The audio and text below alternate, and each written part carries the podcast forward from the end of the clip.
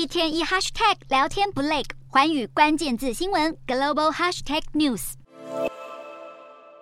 新加坡不止成为亚洲新金融中心，也正在变成新的科技中心。每逢世界转变，新加坡就取得变局红利，背后最坚强的基础就是人才。新加坡成为东南亚新创门户，因为只要公司落脚在新加坡，放眼的是整个东南亚市场。反观台湾，因为市场小，难以获得创投的青睐和关注。不过，台湾的 IT 人才却是靠着这六大优势，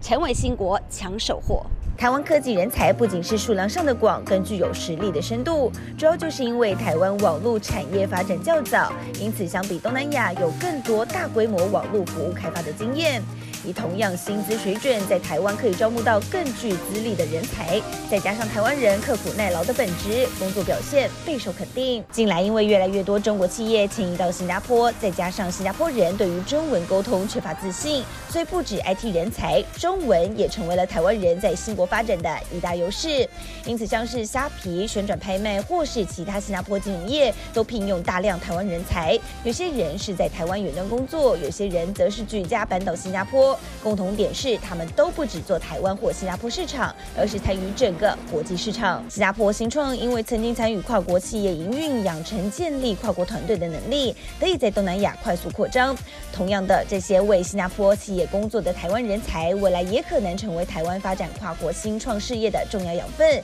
成为新兴台湾之光。